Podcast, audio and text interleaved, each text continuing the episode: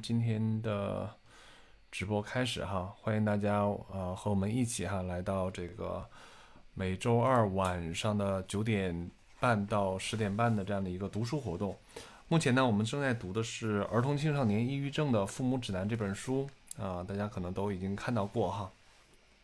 哎，然后。这本书呢，呃，我觉得蛮普通啊，蛮朴实哈，蛮经典的。所以大家如果在对这本书感兴趣呢，首先大家自己可以哈，在这个过程当中是能够自己阅读，啊，然后同时呢，我们也可以在我们这样的一个直播时间里边哈，可以有更多的互动，啊，因此呢，就是说也欢迎大家，我们可以在这个过程里边可以。啊，有更多的交流哈啊！大家也知道，我们做这个事情更多的就是想科普，是吧？想要能能够说通过我们这样的一个活动哈，能够让更多的人对于儿童青少年的抑郁症和啊，对于啊家长亲子方面哈，如果在这方面有一些困惑，我们依然也可以啊在这里边做一些交流啊。所以当大家如果说对于我们现在所关注的这样的一个话题哈，如果有啊任何的啊这种想法，或者是有任何的问题，有任何的期待哈，都可以跟我们来打字来互动。当然，如果大家啊可以帮我们来宣传，这也是最好的了哈，可以让更多人知道我们啊在这个时间里边在一起来做这样的一件事情哈。啊，对，啊，那我们嗯。这本书啊，实际上是在网上都可以买得到的哈，在我这边千里大白的公众号里边应该是可以找到，呃，我不知道在哪里找。然后那个研究院的这边哈，那小助理也把这个图片打到这个呃这个这个这个背这个背景图上了哈，然后大家也可以去按照这个背景图去找哈，在一些比较大的这种电子呃的网上书城哈，都是可以买到的哈，嗯。好，那我们来看看，在我们这个呃一起阅读的这本书哈，在前面呢，我们说过哈，第一章里边读过一些关于这个常见的儿童青少年抑郁的表现哈，我我们呃读了很多的条条啊。第二章呢，我们也从各种维度哈来去试图去理解为什么儿童青少年会有这个抑郁症的这种这种情况发生啊。从生理上，从社会上，哈，从各种方面都是有了一定的这样的一些，呃，比较现实版的这样理解吧，可以这样说哈。因为更深层的这这些可能涉及到这个精神分析或动力动力性的这样的一些内心内心深层的一些内容啊，可能我们那里边并没有哈做更多的这样的讲解。但我觉得对于大家来说，能够从现实生活、现实的这个。呃，这个孩子的这个世界当中哈，能够找到更多的这样的一些，啊，就跟他们相关的哈，可以作为一个切入点，完全是没有问题的，啊，所以呃，我们呃在第一章、第二章就是讲了讲了这么多事儿哈，然后第三章呢，我们一起来看的就是说，呃，如何能够帮助孩子培养呃一些预防抑郁症的这个心理韧性哈，父母可以做些什么啊？这部分内容可能是大家都是比较感兴趣的。部分哈，当然上次好像我们是不是读了个开头，但是又没有读太多的内容哈，嗯，然后嗯，要不我们就从第啊第三章的哈，我可能这书上的第五十八页哈，我们一起来从头开始看吧，好不好？然后前面有个概述，概述内容啊，可能嗯也不多，咱们就直接来读一些哈，然后。当然，还是哈，在这个过程当中，大家有任何的想要去交流的哈，想要去一起来去参与讨论的哈，听到任何有意义的，你想要去啊了解的一些内容哈，都可以哈，都可以打字哈啊。我们现在目前开放了是两个视频号，一个是和光心理啊研究院的这个这个视频号，还有我心理大白的视频号，两边呢大家都是可以来去打字参与到，我都是可以看得到的哈，欢迎大家哈。那么在这个快概述当中啊，它是这有这么一小小的一段话啊，大家可以来听一下。说抑郁症的发展是啊，因为一粒特别的种子啊，可能是心理上的啊，比如说丧失，也可能是生理的，比如说病毒感染啊，被种在了有利于这颗种子生长的土壤中，就像是植物一样。孩子的基因或者是遗传特征啊，人格和早期经历都可被视为。播种的土壤啊。对于植物生长而言，种子的土壤都是必须的啊，两者皆有可能是呃是皆有可啊皆有啊两者皆有才有可能哈收获植物的。因此呢，在看待抑郁症时哈，我们既要了解种子啊，即压力或者是诱发事件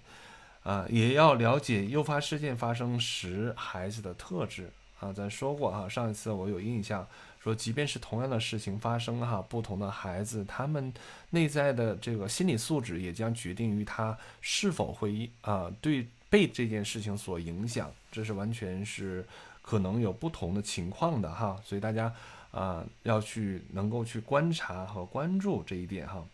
如果要说导致抑郁症的原因，只说种子和土壤的作用都是没有意义的啊，两者都需要有啊。所以你单看一面是不行的。如果抑郁症哈种呃这个类似植物，那么呃父母就是园丁，在帮助父帮助孩子培养面对挑战时的心理韧性方面啊，父母好发挥着关键的作用啊。在这一章中，我们将讨论父母可以做些什么来降低孩子患抑郁症的风险哈。呃，这个可能是很多很多父母哈非常感兴趣的，也非常期待的哈。啊，那就请大家哈，赶紧在这个时间里边帮我们来转发，还没有到正文哈，非常干的内容都在后面，啊，期待更多人可以加入到我们哈，可以和我们一起来了解一下关于父母啊，在啊孩子去培养他自己的内心里边韧性哈，抵御这个抑郁风险的这种可能时候，我们可以做点什么？这是一个非常好的一个主题哈，啊，欢迎大家帮我们来转发。嗯，好看黑标题哈，说父母可以做什么来降低抑郁的风险？啊，第一个给予爱、情感和稳定的家，啊，听起来很很简单、很朴实的一个内容，是不是？听起来很简单、很朴实，但是真的做到太难了，是不是？啊，但，或者或者说，我们每个人都觉得自己已经在努力的在构建这样的一个家，哈。但呃，好像很多时候，因为孩子出现种种状状况的时候啊，自己也会对于自己所做的一切哈，大大的怀疑啊。那我们一起来看哈，哎，好，竖起耳朵啊，谢谢小秋秋啊，竖起耳朵，我们仔细来听哦啊，也可以拿起你的小呃笔记哈，拿起你的本本儿啊，来记住一些要点哈，呃，还是蛮蛮有意义的哈。好，那我们来读一下哈，所有孩子都会因为爱。和情感而茁壮成长，啊，如果他们感到自己是被爱的，他们就更可能体验到高水平的自尊，对自我感良好啊，自我感觉良好，能够去抵御抑郁，啊，这句话有唠到干货吗？就是孩子在这种爱和情感的这种知识跟跟培养下呀，会帮助他们哈，能够啊感受到自己是被爱的，自己是被喜欢。同时呢，也感觉自己是有价值的，啊，自己是呃的自尊呢，不断的被树立和提升哈。而在这个过程当中，是对于面应对抑郁是非常重要的一条线索。OK，所以爱和情感啊和稳定，其实对于孩子来说是非常非常啊重要的。但当然，是不是在我们生活当中，其实能做到又太难了啊？我们有多少的家庭？嗯，不得不为了说孩子哈，为了整个家庭的经济啊，要外出是吧？要打工，要挣钱。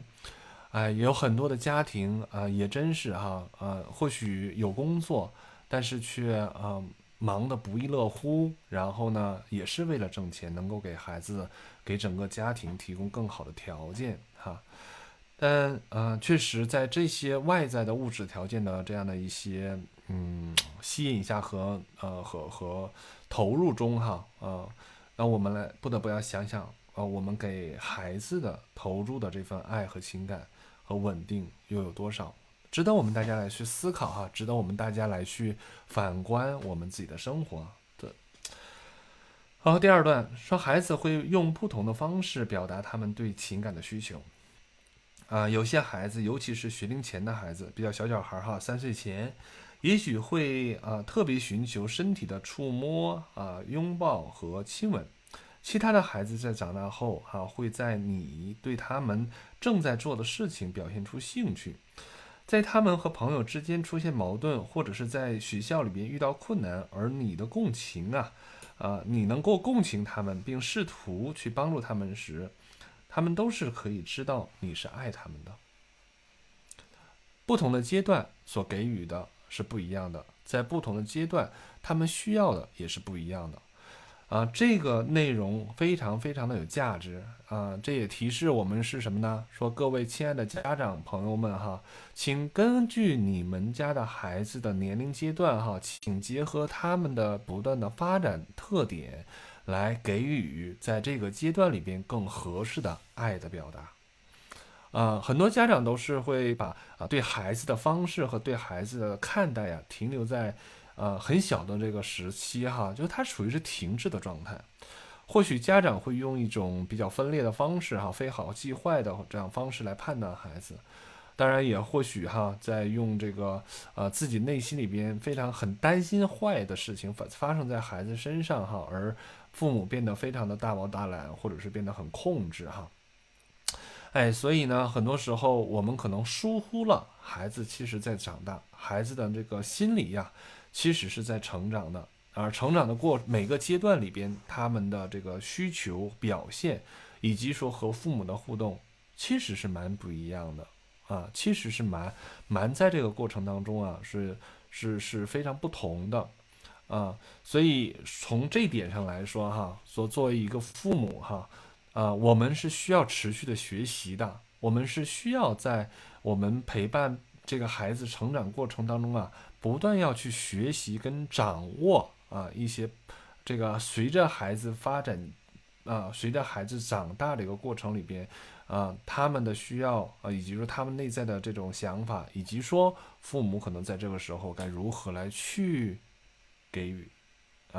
这点是非常非常好，非常重要啊，也非常值得大家注意的。因为太多的家长可能觉得孩子不就长大了吗？怎么着都是过了哈。哎，我做与不做不都是那么回事儿吗？哎，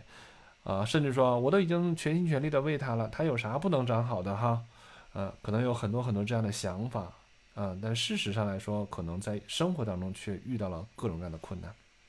啊，有多少人是赞同我这句话呢？可以打一哈，来去跟我来互动一下哈，啊，顺便也看看现场有多少人在线哈。哎，如果你赞同说，确实父母啊不容易，同时父母需要成学习和成长，因为啊要学会去适应哈这个呃不同年龄段的孩子的这样的发展需求和他们的心理发展特点哈啊，我们需要来去学习，呃跟不同的这个阶段的孩子来去更好的互动啊。如果你赞同我这样说法，请大家在这屏幕上。啊，来打一来选赞同。当然，如果你要是不赞同的话，也欢迎你来这这地方表达出你自己的想法啊！欢迎大家来去参与进来哈。OK，好，谢谢哈。有人在回应我打一哈，当然我也期待说听到更多人啊。然后，哦，我再继续读哈。对一些父母而言，爱孩子是自然而然的事儿。但对于另外一些父母而言呢，却并非如此。爱一个孩子，哈，就如同其他形式的爱一样，也需要努力投入。这有时候真的很难，哈。当孩子很淘气，或者是想要寻求你的关注，而你当时却真的很想关注别的事情，或者是别的人时候，这个时候就变得尤其的困难，是吧？如果你自己也抑郁，那要对孩子表现出有爱的行为，或者是呃。有爱的这种能力表现呢，这个时候就变得更加的困难了，变得困难的多。因此呢，想办法处理你自己的抑郁和焦虑感受，并不是自私行为，这会帮助你重新感受对，啊，感受哈，重新感受到你对孩子的爱的。所以这点也提示大家哈，很多时候我们都是一个人，我们做一个成年人也好，或者做一个普通的人也好。我们都会是有情绪的，是吧？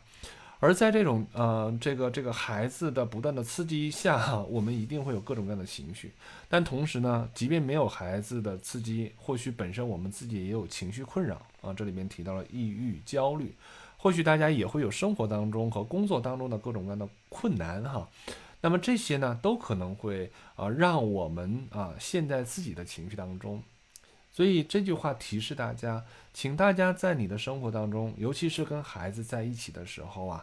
是能够去觉察，有这么一个词哈，能够去觉察自己，能够去在这样一个时刻里边，能够去呃有一双呃眼睛，心理学里边有人会比喻啊，有第三只眼啊，来去观察自己。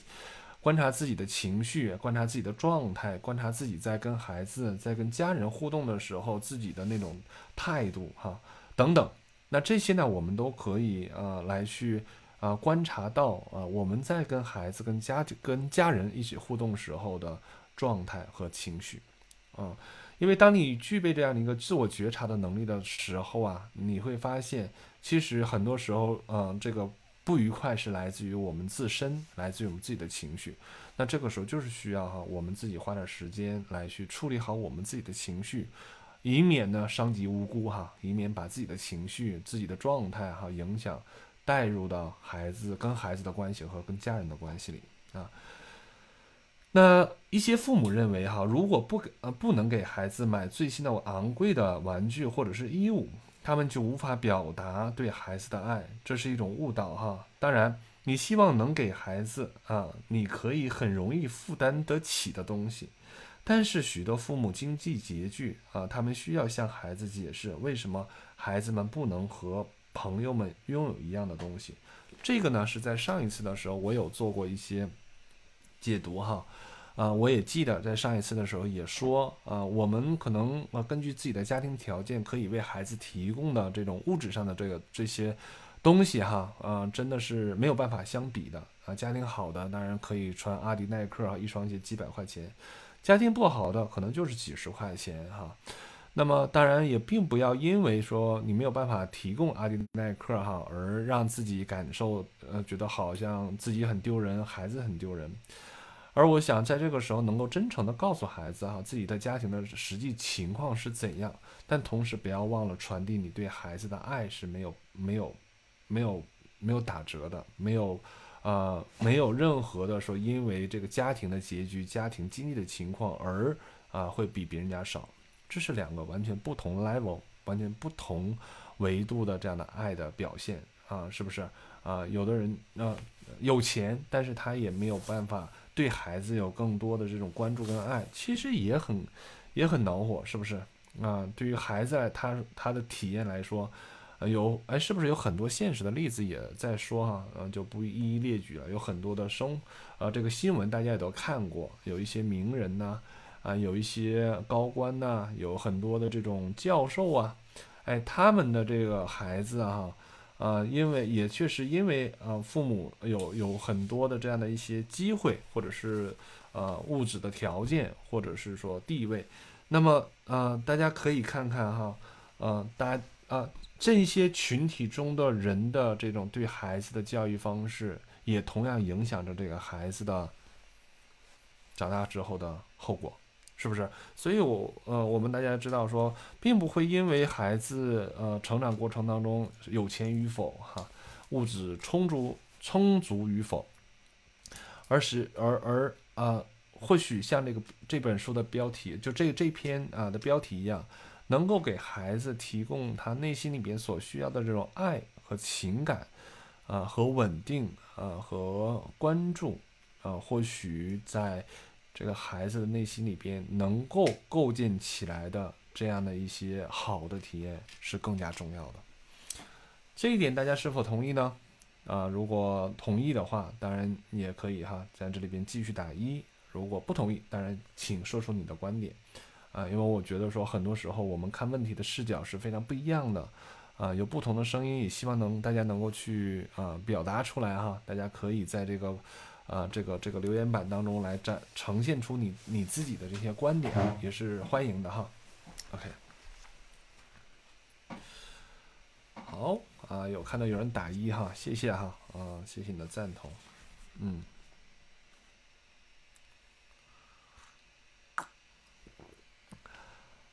OK，啊，参与活动的人不多哈，大家是不是都在忙着？啊。好，那我们接着来再来读哈啊，我觉得欢迎大家随随时哈能够去打字参与进来哈，我这边呃也在读完一段之后哈会来看大家的这个打字哈。好，谢谢大家哈啊哦，我看到可能有延迟哈啊，其实大家蛮蛮啊在这里边参与度蛮高的哈，只是可能跟我的这个说话的这个过程啊这个延迟有点长。啊，谢谢大家参与哈，谢谢。好，那我们来看兄弟和姐妹啊，在书上第六十页哈，中间部分我们再来看，说大多数人呢会告诉你，你必须对所有的孩子一视同仁，好吧？你是根本做不到的，对吧？因为孩子们不会让你做到，每个孩子都是独特的个体，他们对爱和情感的需求不同。这会引发父母不同的对待方式，这意味着你必须啊要经常的处理这样的抱怨，比如这不公平哈，为什么他得到的比我多？我们可能需啊，你可能需要啊解释你在不你在用不同的方式表达对孩子的爱啊，这是支招哈，就你需要来用这样的方式啊，用这样的内容来解释哈，你对孩子他们是产是给给了不同的爱啊。对不同的，在以不同的方式在给孩子爱，嗯，这么说哈，啊，尽管没有证据表明，啊，是更年长的或者更年幼的，还是排行中间的孩子更容易患抑郁症，但在一些家庭当中，孩子的出生顺序看起来确实是很重要的，啊，当啊另一个孩子出生时候，年长的孩子会感觉到自己对父母而言啊没那么特别了，那已经不是独一无二了哈，这个。太多的在我们二胎时期啊，刚刚开放的时候的一些孩子们表现出来极其强烈的反对哈，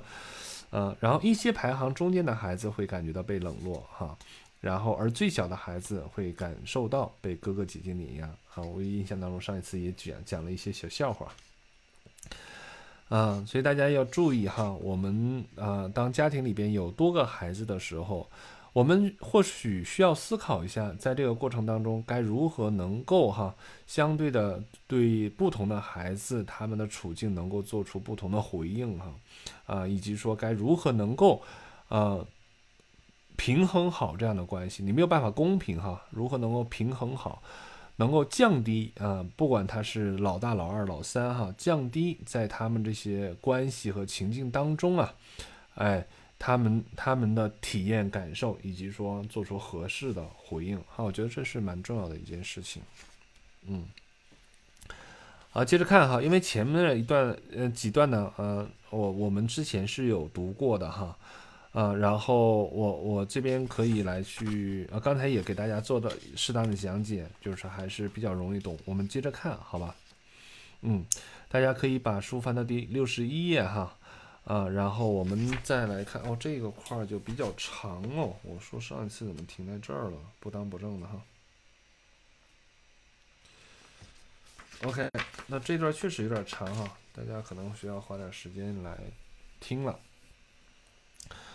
啊，别光听哈，大家帮转发啊，要让更多人进加入进来哈，我们可以有更多的这样的一些参与哈。好，培养健康的生活方式，这点是蛮重要的。呃，当说到生活方式时，通常这是成年人才会考虑的问题。但是孩子也有他们的生活方式，而且在确保孩子拥有健康的生活方式面啊这些方面呢，父母发挥着非常重要的作用。在改善家庭整体的生活方式这件事儿上，越早开始哈越好。但无论什么时候开始，呃永呃永远都不算太晚了。嗯，只要你有意识去开始。只要你能够觉得说在啊在眼前需要开始哈，都比不开始要好很多啊。所以不管任何时候，当你能够意识到说能够去构建哈家庭里边的这样的一个很好的呃很正向的生活方式哈，本身是非常重要的。首先第一个啊，我们看哈这里边列举了几条几个类型哈，大家来听听哈，也对号入座一下，看看你家有哪样的一些困难哈，然后来去。呃，来来来去对号入座一下哈。第一个饮食，饮食哈，超重的孩子有时候在学校里会被嘲笑或者被欺负，因此避免超重会降低孩子抑郁的风险。当孩子到了可以和你及其及其他家人一起坐下吃饭的年龄时，请确保孩子能够规范的吃饭啊。如果你们没有坐在一起吃饭的习惯啊，看看你们是否可以建立这样的习惯，就是你没有一起吃饭的习惯，能不能尽可能去凑到一起来吃饭哈啊？然后在一起吃饭的时候啊，那是否能够确保孩子们一起吃饭能够规律？嗯。早饭是特别重要的一顿饭哈，所以尽量让孩子早起，以便啊能吃上早饭。尽量别让孩子的两餐之间吃零食。如果孩子手边没有容易拿到的零食，尤其是饼干跟甜点、甜食，那这会更呃这这种情况更容易做到啊。我想大家很多的孩子哈，尤其是有一些小孩子哈，对于吃饭哈是很头疼的一件事情。其中一个原因就是被这书上说中了。很多时候，家庭里边会给采购很多不同种类的这种小零食，而小孩子得到小零食的时候呢，往往在这个时候他更容易说是没有节制的，或者说我想吃，我想吃，大人也没有办法来去停止哈。那在这个时候，那你就会看到孩子平时的时候嘴没断啊，嘴没停过，吃饭的时候不愿意动，甚至吃饭的时候你发发现饱了。当然也会有的家长哈会从会会呃会告诉他说，告诉你要吃了吃呃你要不吃饭的话，你后面呃饿了不管哈，啊这也是很多的书中教的经验哈。但你会发现大多数的家庭很难实现，因为什么？他没有零食，所以啊不是。不能够去买零食，但总怎么能够去合理的安排零食，并且这个零食并不会影响到这个孩子的这正常饮食？其实这是需要大家来思来思考的，因为我也会觉得，其他家孩子如果能吃到，你们家孩子吃不到，又制造出来另外一种匮乏，而这种匮乏可能让这孩子，啊，当他要有机会得到的时候，也可能会报复性的哈。他他会他会去更多的去去吃，所以这种情况的时候，可能又是哈造成这种在饮食方面来说出现了很大的困难，所以这些哈都请大家来去想一想哈，邀请大家来想一想，也邀请大家来去关注一下你你你身边的小朋友和你们家的小朋友哈，在这个过程当中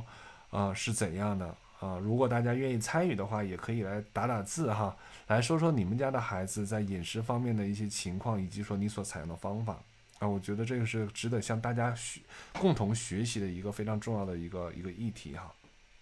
然后大家可以忙着打字哈，我来再读一些书哈，再往后读一点内容。那众所周知呢，某些食物会比其他食物更健康，因此呢，良好的饮食通常会包括各种。啊，各式各样的食物，过度食用富有含含碳水化合物，尤其是呃富含这个糖类的食物，会让孩子的体重大幅度的增加。这个我想大家都知道哈。那记住，每个孩子都是独特的个体，他们的新陈代谢或将所吃的食物转化成能量的方式存在着个体的差异啊，所以大家不要去攀比，说人家孩子就吃了啥啥啥哈，人家的体型表保持的好，我们家孩，然后回头就说，呃，我们的孩子就贪嘴，啊，然后就就就在某些东西可能吃比人比人家多一点，就会觉得说是，你看这是孩子的糟糕，孩子的不好，你可能回头就开始收拾你们家自己的孩子。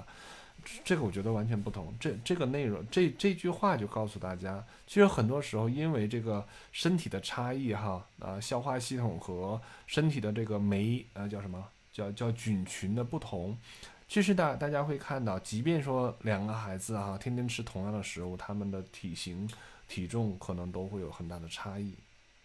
因此啊，这个地方小心哈，不要去做过多攀比，而是要多思考我们这里面的困难和问题在哪里。有些孩子能吃下吃下大量的食物而不发胖，而有些孩子似乎只是吃了吃，而只是多吃了啊一个冰淇淋，体重就增加了一两公斤。虽然孩子消耗的这种卡卡路里啊卡路里肯定是影响体重的主要因素，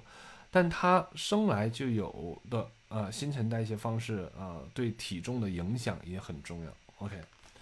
有时候呢，会有大人啊，会呃会有人大肆宣扬啊某些食物或者是啊，添加剂会让孩子过度的活跃，然后大多数情况下啊还是没有根据的。但是呢，如果你注意到孩子似乎对调味儿饮品，就是那种饮料哈，啊甜饮料或者是其他的食品啊食物上瘾，那么就要戒掉这些食物，啊，然后呢，无论你要做什么，都不要在啊没有咨询营养师或者儿童儿科医生的情况下。啊，这种限制孩子饮食啊，限制孩子的饮食啊，到影响到他社交生活的这种程度，这种情况还真是有，我就听说的哈，这种情况还真是大有人在。就是说，为了帮助孩子塑形，不管是让他增胖还是让他减肥，啊，父母也有很多人会去绞尽脑汁，会想办法。然后当他要去减肥的时候，也是哈啊，给用保健品，给用这个各种药。啊，然后也会有用那个节食哈，也会限制他们的这种蛋白质摄入等等啊，限制限制碳水摄入。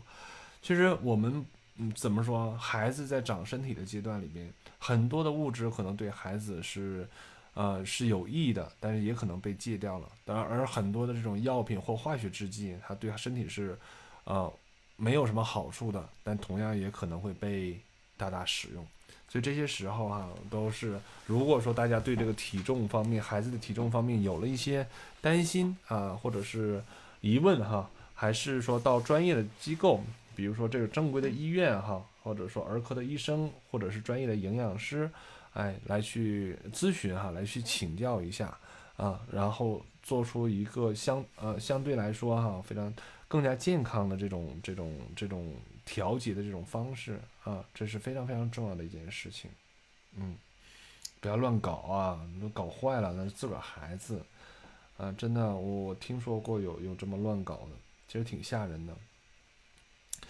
一旦孩子到了青春期早期，尤其当当孩子是女孩时，你可能会担开始担心孩子有进食障碍问题，或者是厌食症。或许孩子成为了一个暴饮暴食的人啊，他可能知道其他的女孩也有这样的问题，甚至可能有一个患进食障碍的朋友。进食障碍常伴有抑郁。为了帮助你的女儿，还呃男孩也会受到影响哈，但不太常见。所以说女性女孩这个时候好像是一个相对比较特殊的群体啊，大家请来关注。避免出现进食障，呃，为了帮助你的女儿哈，避免出现进食问题，父母应该首先反思自体自己对体重和外貌的态度，啊，就是大家不要外貌协会，大家不要总是强调你的身体啊，怎么这么胖，这么走形啊，这个的这个地方那么不协调，那样那个地方那么不好看，这些这些话其实挺伤人的，尤其是对于一个青春期的青少年哈，刚刚身体发育。以及说，在他们的内心当中，对外形哈，哎，我我我我有个来访者告诉我比较流行的一个词哈，我有点孤陋寡闻，到什么叫什么外形控吗？还是还还是这种什么面貌面貌面容焦虑还是啥东西？哎，我有点记不住记不住了哈。嗯，有谁知道的可以来打字提醒我一下。哎，这些小孩子还有很多的流行词哈，我我我真的很 out 哈。嗯，然后我听说过哈，其实他们本身自己对于这个面容、对身体体型和社交，啊颜控哈啊容貌焦虑，对对对，呃对对对，你们你们说的，对，其实很很多孩子他本身在自己的这个这个这个这个，呃担心呃自己在呃朋友圈子里边的啊还是有他自己的焦虑啊，所以父母哈咱。啊，别讨厌，不要在这个时候要要去增加他们的这种焦虑感哈。而这个时候，你的这些评价，其实尤其是对于这个他生长中的这样重重要特征的一些评价，其实对于孩子来说，体也是蛮，呃，蛮有伤害的。啊，我不知道你们是否会认同这一点哈。啊，或许在这个过程当中，真的对于孩子来说，对于大人来说，可能也是个玩笑，或者说是别人开了个玩笑。但对于孩子来说，可能听起来是很扎心的哈。说起来容易，做起来难哈。尤其是当你有发胖的这种趋势时候啊，这就更难了。但是你还是要尽量的避免过度的在意自己的身体和外貌。可悲的是啊，在当今的这个时代里边，几乎所有的青少年都会担心自己的外貌。啊，通过下述的方式啊，你可以帮助孩子。好，划重点哈，呃，这有冒号了。确保你给孩子成长中的呃，你给呃，确保你给成长中的孩子提供足够充分的均衡饮食。刚才提到饮食要均衡，营养要均衡，不要的偏重哈啊。有的孩子特别爱吃肉，那无肉不欢，每顿必须吃肉，甚至顿顿那一顿里边是全部都是肉。我曾经好多年前有一个同事是真的不吃蔬菜，一口不吃啊。然后呢，我也认识的呃，有的人是不吃肉，一口不吃啊。呃，这真的都是有可能跟早年的一些饮食习惯有有关。有的人是不吃鱼啊，一口不吃啊。好像呃，像我我还有亲属。他是不吃鸡、不吃鱼这种带味、带腥味儿的，不吃鸭、不吃禽，啊，吃一点点猪肉，啊，然后真的人家就一闻那味儿就能闻得出来哈。那这个是这这个其实呃蛮让人担心的哈，就是说呃我们也不是特别懂营营养学哈，就但是这个里边确实可能会存在一些营养均衡的一些问题哈。好，第这是第一条哈，说确保你给孩子提供。足够充分的均衡饮食，然后第二个，让你的儿儿子或者是女儿相信，即使他们并不像网上模特那样哈，他们依然看起来很棒。哎，首先就是父母能够是带有一个欣赏的心，同时能把这个欣赏哈传递给你的孩子哈，然后并且其实蛮蛮是需要肯定的传递的哈啊，然后下一个啊，鼓励他们进行合理但不过量的锻炼。啊，呃，然后，呃，就是要有体育活动、体育运动，但不要超，不要过量哈。这个过量了之后，其实对于青春期的孩子的骨骼发育和身体发育还是有一定的损伤。不鼓励孩子哈浏览啊鼓吹身材苗条的网站或者社交媒体，就不要被外界的这些信息所影响。啊，鼓励孩子和那些看起来对自己的啊外貌持健康态度的同龄人交朋友，啊。那过着健康生活的呃，过着健康生活的孩子极有可能看起来也健康，嗯。最后呢，别忘记哈，在饮食方面，尤其是在小孩在孩子小的时候，你是决定孩子吃什么食物以及吃多少量最重要的榜样。这句话很重要，很多的家长哈要反思一下，孩子很小的时候，我们的喂食习惯是怎样哈。这个真是在我观察到的很多的孩子，啊，在很小的时候喂养上来说出现了很多的困难，我们真得反思一下是什么让这个喂养成为了困难，是什么让这孩子偏食？这个这个是蛮蛮重要的一个一个值得去思考的一个议题哈。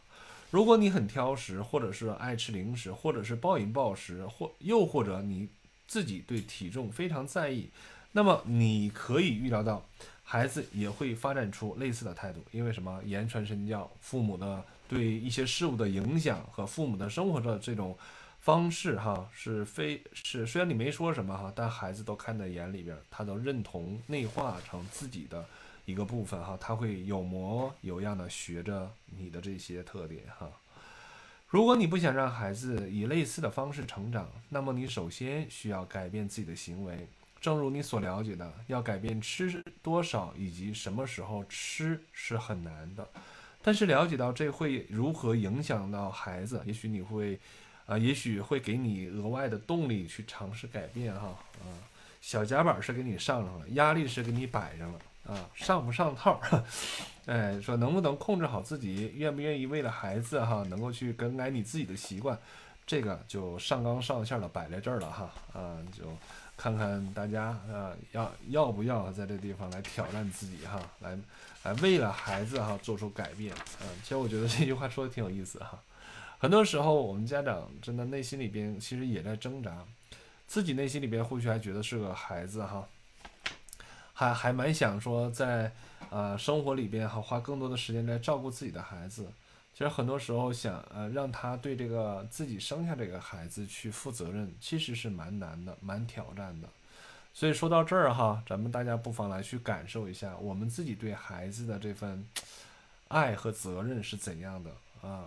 我相信大多数的家长都是愿意哈为孩子做出更多的，但是说为了孩子要去改变自己的生活习惯，不是一件容易的事情。啊，不知道你们是否赞同呢？好，这是关于饮食方面哈，说的很朴实，也很简单啊，然后加了一些扩展哈，或许也可以在生活里边多一些思考啊，多一些观察。啊，看看大家在这个地方有没有什么一些想要参与讨论的内容哈，如果有呢，欢迎大家打字。啊，当然了，在大家忙着参与的过程当中啊，做一个广告哈。我看到有很多的朋友还在上线，啊，当然可能也很多人已经划走了哈，啊，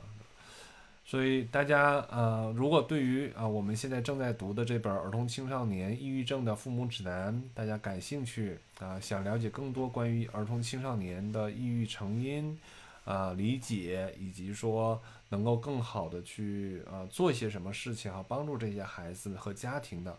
呃，不管你是家长还是学校的老师，还是一个心理从业者或者是社工从业者哈，呃，社区从业者，如果大家感兴趣，欢迎大家可以关注我们哈，每周二晚上的九点半到十点半一个小时啊，不多，呃，时间不长。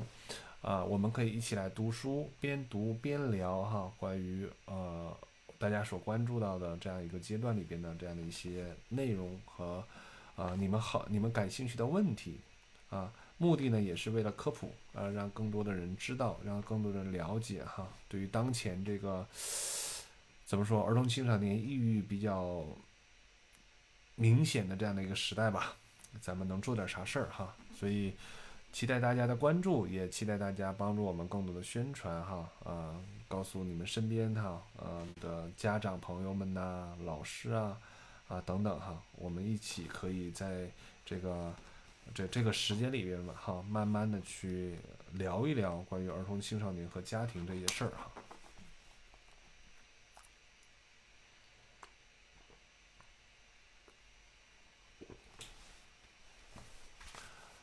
啊。看看大家有没有想要参与的话题哈？刚才勤能补拙说小时候我就不吃洋葱胡萝卜，嗯，你们还有什么不吃的？呃，也可以来讨论哈。好，那我们还有一点时间，我们要不再读一点啊？再读一点哈，看看睡眠啊，这个规律中睡眠是一个很大的一个问题，很多的孩子所表现出来他们的。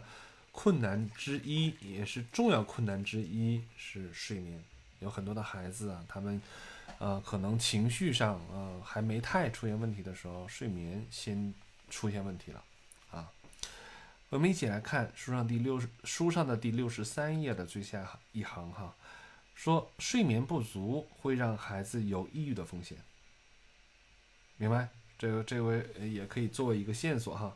让孩子在夜晚有充足的，哎，充有充足的高质量的睡眠，对于确保他在白天不会感到疲惫来说是非常重要的。一般来说，五到十二岁的孩子睡九到十一个小时，五到十二岁哈睡九到十一个小时比较合适。啊，青少年大约是八到九个小时。要知道孩子的睡眠是否充足，最好的办法就是看他白天是否犯困。哎呀，像我们这些老年人们哈，白天容易犯困的哈，来也可以来考虑考虑，是不是我们晚上的睡眠不够充足，然后以及说睡眠质量不好呢？完全是有可能哈。有的时候晚上睡得早的，比如十点多钟睡了，第二天早晨哎就可以六点多钟起，就不会困难。晚上十一点之后睡，早上六点起，那要一个要命啊！然后你会发现第二天那也是非常不同的状态。晚上要睡得早的时候，第二天中午那觉可以不睡，哎，完全，哎，有的时候不喝咖啡也是非常清醒的啊，或者是喝一杯咖啡哈，哎，稍微的悠哉悠哉，闭会儿眼，完全不需要睡哈，过一会儿，哎，状态非常的稳定，非常的好。但是说如果晚睡的这种状况的时候，我是深感体会。第一个早起困难，刚才提到；第二个是什么？第二天中午那个觉也不睡，这天下午啊，跟你说玩命有点差，有点有点夸张哈。但这一下午啊，那那个劲儿啊，真的是像没气儿一样。有没有能不能体会这种感觉哈？像抽抽了筋啊的那样的一个疲惫和那种那种像没有气儿的一样的那种感觉，哎，所以睡眠哈啊，咱不光是谈孩子啊，所有在做今天咱们听到现场互动的哈，哎，这个这个这个这个体这个这个过程哈，请大家来去体会一下啊，同时也提醒了各位哈，现在啊电子时代哈，尤其手机太容易在手。我们也现在工作狂也是也是一个比较流行的一个状态，啊，像我哈，像我们的小助理哈，现在还在这种工作中，哎，工作完之后往往想想直接入眠都是很难的事儿，我不知道你们是否赞同哈，但真的呃还是需要来保重自己的身体哈。好，我们看哈，啊，我们判断了说，如果要要要来判断你的孩子是否说是。睡眠质量、睡眠充足哈，判断他第二天是否犯困哈，来看这个现象。但是呢，睡眠不足并不是白天感到疲惫的唯，并不是白天感到疲惫的唯一原因。缺乏刺激性的运动也会导致白天犯困哦，听到了吗？像我们这种久坐的哈，哎，这也是其中一个原因哦。无论出于什么样的原因哈，如果孩子白天犯困啊，他就更可能会感到抑郁啊，所以要小心留意在这个方面。我会赞同哈。当我要是说是疲惫哈啊，我会尤其我一个人在那的时候，我会有抑郁的感觉起来啊。孩子们的睡眠啊需睡眠需求也各有不同。如果你的孩子睡得比较呃睡睡得比建议的时间少，但白天却像百灵鸟一样精神，那就没有必要担心哈。啊这个这个确实我见到这样的孩子真是有啊。有一次跟我们的同事交流，他啊。我我们原来有有一个小小的群啊，三四个人哈，我们群名就叫 Fifty Hours，就是每每周工作要超过五十个小时，啊，做临床、做教学、做督导哈，呃，超过五十个小时。然后，呃，我呢就确实会感受到疲惫感，但我的另外一个同事他就没有，他就很很兴奋，他很是精神哈，早晨起来不比我晚。晚上睡得比我还晚啊，真是。然后白天人家嗯杠杠的，人小小劲头贼足，不得不佩服。然后我们我就说他躁狂，他说其实他他妈妈从从小就发现啊，就在他从小的时候就发现，他从小的时候精力就比同龄人的精力要要旺盛的多，要活跃的多。我说好吧。我输在了起跑线上，我们没有办法比，呃，我现在只能靠后天弥补哈，靠工作量来弥补了。OK，嗯，所以呢，前一天晚上需要呃对，然后当然了，睡眠需求异常旺盛的孩子啊，早上通常很难起床，所以前一天晚上需要早点睡觉。如果孩子无法睡觉，可以让他们阅读啊，直到睡觉为止，这一点是没有坏处的。这点我我赞同哈，呃，整一本闲杂的书，现在都是，呃，你让我到任何时候，我看书不过十分钟，基本上都能犯困。就到我想睡觉的时候，真是这样的，看书不到十分钟，绝基本都是都都睡着了啊。所以这这个是个好招儿，大家可以来去给你的孩子找一本读物哈，啊啊，英国国民医院啊，国民医疗。服务体系哈，这个网站大家可以来搜索一下，提供了许多培养孩子健康睡眠习惯的有效的建议。他们提出哈，叫调暗灯光能促使孩子的身体分泌睡眠激素褪黑素，明白？就是要让这个屋子里边的灯光变得暗一些哈，然后呢，不要那种过于刺激，尤其有小孩子的屋子，我不知道你们有没有注意到这一点，当孩子小的时候。其实需要让这个屋子的灯光是偏暗的，不要说为了让我们大人哈总是感觉说明亮更好，然后这个时候干嘛就把自己的屋子的灯啊各方面搞得贼亮，但是对小孩子来说并不是一件好事情。一个是说对小孩子眼睛有会有影响，另外一个就也跟这有关，其实会对他的睡眠产生影响。嗯，然后。啊，对那些难以入睡的孩子哈，这个网站呢也建议你可以帮助孩子做一些深呼吸练习，帮助他们在睡前放松啊放松，建立规律的作息，不在睡前一小时有过多的兴奋和刺激，也能够帮助孩子入睡。这都是很好的方法，我也会给别人建议哈。啊，咱也没看过这个网站，还结结果还，哎不错，啊 自恋一下哈。明白？这里边提到几点，第一个，屋子里边的灯光不要太明亮；第二个就是说，呃，可以帮助孩子来去学习一些，呃，呼吸训练哈，能够有有睡前放松的这样的一个一个一个一个练习或者是一个工呃一个动作。然后呢，在睡前一小时不要玩过多刺激的游戏，啊，不要让孩子变得更加的兴奋，这是非常重要的。很多的家长哈，下班本来就晚，晚了之后就要跟孩子疯，呃，这你这一疯就没问题。然后你的本身睡觉习惯你就晚啊，你回家，回家都已经八九点钟，九九点十点了，然后再跟孩子再疯一阵儿，你呢回过头来躺在那儿去刷手机了，孩子变精神睡不着了，很恼火。这个这个是很多家庭现在也会，呃，一方面来说学了不少的知识哈，告诉说不管是呃怎么样哈，都要跟孩子有互动。很多的家长就会呃下了班之后哈，跟孩子疯，这一疯啊，他他就有一种很刺激性的你，所以这个时候大家要想一想，你所跟孩子的这种游戏哈和跟孩子的互动，到底是一个会有助于他睡眠的、安静的，比如说读读书啊。比如说，可以坐在一起啊，稍微的聊聊天，哎，呃，可以让他安静下来，呃，还是说，嗯，就连蹦带跳，再举高高，呃，然后这个这个再跑再闹哈，再追，再再再再再摔啊，这就是不断的在刺激，让他变得更加的更加的活跃哈，他的神经系统变得更加的活跃，是不是？嗯，那他睡眠可能确实要出困难，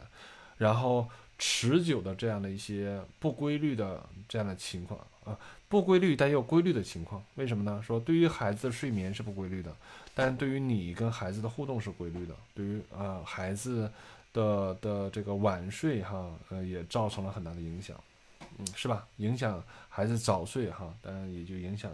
也就让他变得很晚睡。所以我也会看到有很多很小的孩子。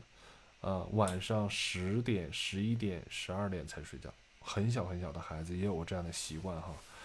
啊，甚至我们成都这边，我我现在在成都哈，大家要知道，有我不知道你们有的时候出去吃夜宵的时候有没有看到这种情况？有些小朋友真的就是跟着爸爸妈妈哈吃一起吃吃夜宵，啊，都十点、十一点了，爸妈在那块儿啊聊天儿，吃着撸着串儿哈。然后孩子呢，一人捧捧捧捧着一个手机啊，围在一个桌，孩子一桌，大人一桌哈，大人聊得热火朝天，孩子捧手机在那块儿自个儿，自个自个在那打游戏看视频，大家可以想象这个画面吗？这种画面反而我是非常见的比较多。好，那我们再来看哈，然后如今呢，想要延长看电子屏幕的这种时间呢，是孩子睡眠不足最重要的原因。我们将在社交媒体部分啊啊讨论对这个问题的应对方法，在在后面哈也会有这样的一个节啊一个部分，呃，我想再读一点点哈，把这个活动这部分来给它读完，呃，我们在这停下来，因为后面就是另外新的东西啊，大家可以呃稍微，如果你有任何想讨论的，欢迎大家可以打字哈，一会儿我们可以稍微的讨论，啊，然后我们来看一下第三个哈，说活动。体育活动有助于预防抑郁啊！你的孩子可能是足球迷，他们不需要鼓励就能够出去活动，而且因为体育活动、体育锻炼太累，倒头就睡，这个是真事儿了哈。如果是上述这种情况，你的孩子与大多数孩子、呃大多数人相比呢，更不容易抑郁，因为啊，体育锻炼是预防抑郁的保护性的因素，但也有很多的孩子是需要被鼓励参与户外活动的。参与户外活动能够交到朋友，还能够与朋友进行交谈啊，这也意味着孩子会变得更加的活跃。心理层面的刺激也很重要，因此呃，因此呢，鼓励孩子阅读，并尽量呃确保家中有足够有足够的游戏创造性的材料和拼图。大家注意这个玩具的类型哈，说有。能够有足够的这种游戏啊，创造性的材料和拼图，而不是过多的那种机械性啊，这种具象的呀，这种啊电视里边、卡通片里边的这种非常具体的这种这种玩具哈。这个是非常不一样的哈。然后，呃，呃，这样呢，孩子就不会感到无聊，还可以发展出自我表达的能力。就是他这里边会发展孩子的创造性，而不是玩那种具象的，然后都要按照那个电视里边的情节来去来去玩。而呃一些这种创造性的游戏哈，它会不断的提升孩子的想象力和创造力。啊，希望你能够有时间和孩子一起进行这些游戏啊。你的生活可能是很忙碌，但是让孩子的心理层面和身体层面都保持活跃，应该是你优先要做的事儿。电子产品能够提供很多刺激的材料，在合理的时间内玩电子的游戏，确实能够提供明显明显的刺激。许多游戏中也确实有很棒的教育内容，但有些游戏只是好玩啊，让人感到很愉悦而已。只要不持续玩太长的时间，没有什么坏处啊。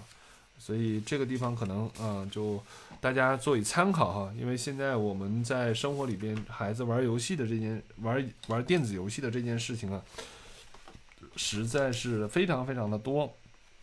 很多很多父母哈，也会在这个。在这个和孩子玩游戏的这件事情上呢，也是哈鸡飞狗跳的，有非常非常多的这种跟孩子的斗争哈，斗智斗勇的。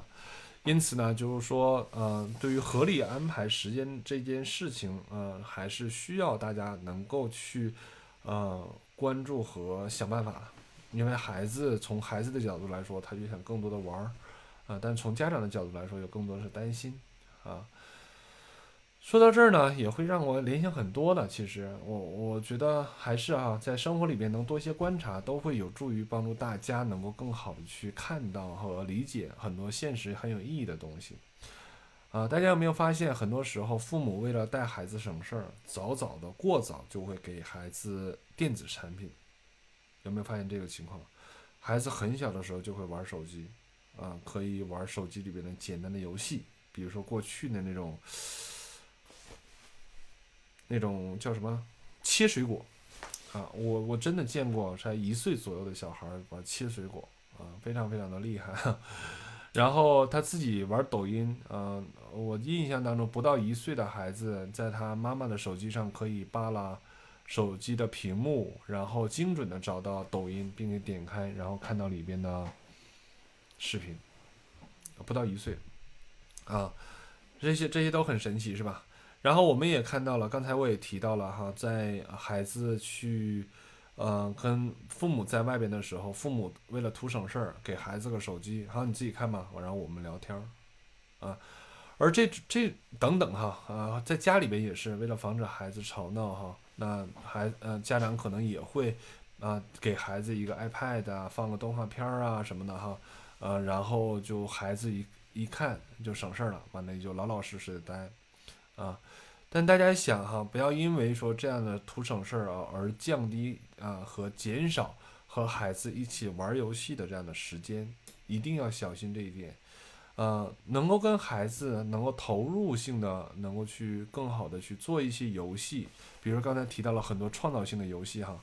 呃，实际上一方面来说会促进你和孩子之间的这个亲子关系，但另外一方面同时也可以。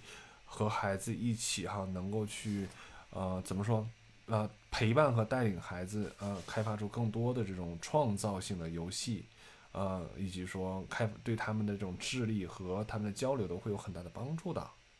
啊，所以因此哈，大家就还是，呃，对于这个日常生活中啊，如何能够还跟孩子更多的这种活动，如何创造更多的条件哈。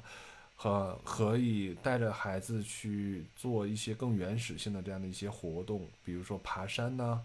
嗯，你像呃我我们呃有很多的同事哈，孩子，呃他们他们家的孩子都在华德福，华德福那边就有一个传统的项目哈，就是每周末的时候哈，很多家长会呃约或者是不约儿童的哈，就会到到一些华德福经常去的一些那些。有点儿野山的那个味道哈，呃，那种山是什么样子？就并不是全都是台阶儿，呃，一定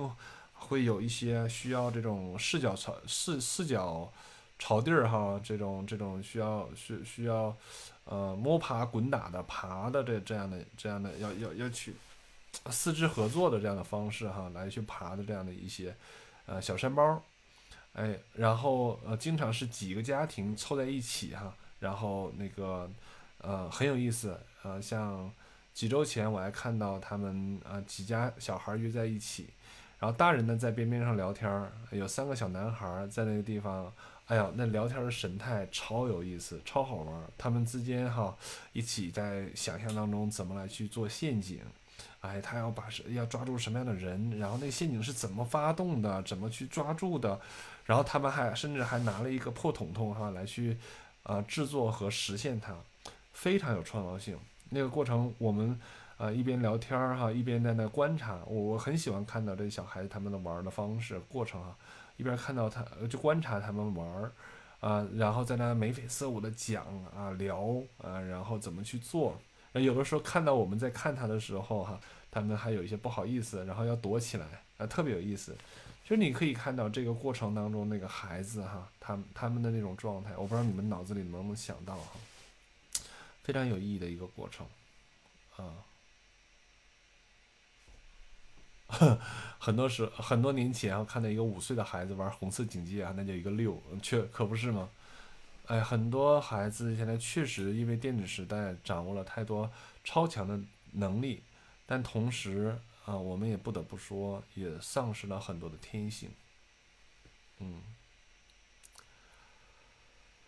好的，那因为时间关系，那我们今天就聊到这儿。呃，很感谢大家哈，我也看到还还有很多的朋友在陆续的进来哈，可能有的错过了今天的活动。我们的活动是每周二晚上的九点半到十点半啊，一个小时的时间，我们一起来读书。然后读书的过程当中就是边读边聊哈，然后主要聊聊孩子，聊聊呃亲子哈，聊聊呃书上也会讲很多关于抑郁症和父母要能做些什么哈，我们都会都会来开放性的这样的交流哈。然后也会有很多家长朋友们带来啊一些问题，所以啊大家如果感兴趣呢，就关注我们，然后也可以呃是不是可以叫预约哈？然后每每周二晚上的时这个九点半的时候都会提醒大家，我我们的这个活动就要开始了啊，然后我们就可以一起哈啊来去继续来读书和讨论交流哈。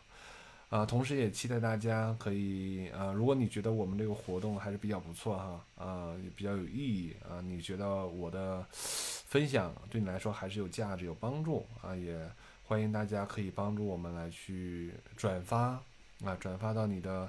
呃朋友圈或者是说那个家长群里边，因为我们是蛮希望通过这样的活动啊，啊，大家知道是公益的哈，免费的啊，希望通过这样的活动能干啥？能够让更多的家庭能够去。了解啊，这个书里边的内容，然后从而呢，对于我们现在儿童青少年在当前这个时期里边哈，抑郁症发作多发的这种情况哈，能够起到一点点的这样一一些帮助吧。哎，所以嗯，就也拜托大家啊，如果你们愿意哈，也可以帮我们来转发。好的，那我们今天就呃聊到这里，然后也很感谢大家的陪伴，然后期待我们下周的见。